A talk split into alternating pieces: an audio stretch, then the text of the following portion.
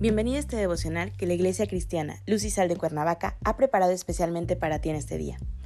Te animo a que prepares tu corazón y dispongas todo lo necesario para escuchar la palabra que nuestro Dios ha preparado especialmente para ti el día de hoy. ¿Listo? Vamos a comenzar.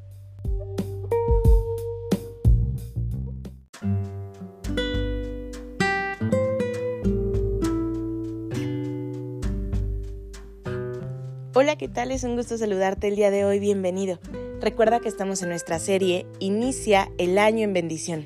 Que la Iglesia Cristiana Luz y Sal de Cuernavaca tiene el placer de compartir contigo cada mañana. El tema de hoy es Esperando en Dios. Hoy te voy a pedir que tomes tu Biblia y me acompañes al libro de Salmos capítulo 37, versículo 7. La palabra del Señor dice, Guarda silencio ante Jehová y espera en él. No te alteres con motivo del que prospera en su camino, por el hombre que hace maldades. ¿Nunca te ha pasado que te dicen que Dios te bendiga, que te multipliquen bendiciones? Ay, pero qué difícil nos resulta en la mayoría de las ocasiones esperar por esas bendiciones.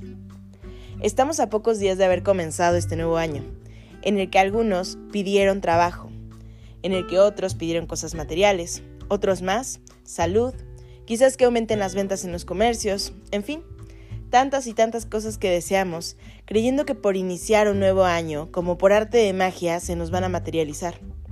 Como si fuera suficiente el cambiar simplemente de año y las cosas son diferentes. Hay otros más que, por ejemplo, pedimos bendiciones de parte de nuestro Dios. Sin embargo, esperar en su respuesta, conforme a su voluntad, lo que pedimos por medio de la oración, nuestras necesidades, todas las cargas que tenemos, en oraciones resulta ser impaciente por nuestra parte. Esperar en Dios es una disciplina que nos cuesta trabajo ejercitar y llevar a cabo. La paciencia es de lo que más trabajo nos cuesta poner en práctico en la vida.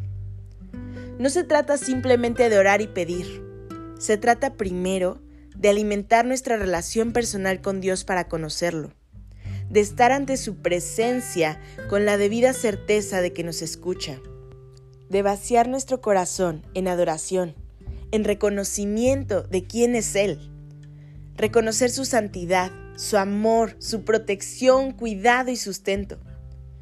En segundo lugar, poner nuestro corazón delante de Él y presentar nuestras necesidades, nuestro clamor en confianza de saber que somos escuchados.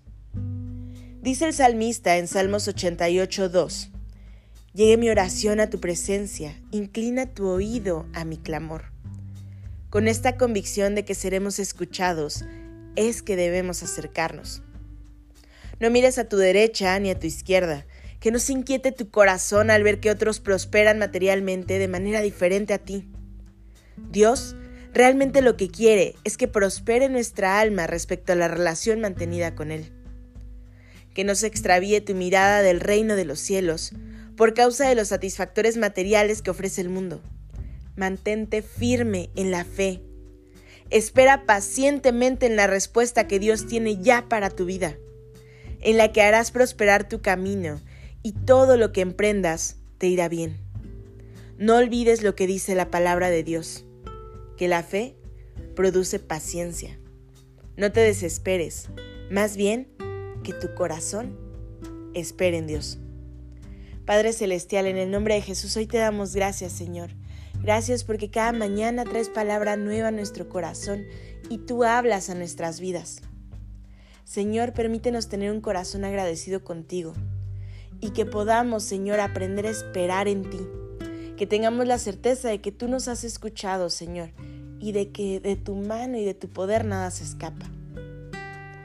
Padre, entregamos este día en tus manos. Te pedimos que nos llenes de tu sabiduría, Señor, de tu gracia, y que sea siempre tu rostro reflejado en el nuestro. En Cristo Jesús oramos. Amén.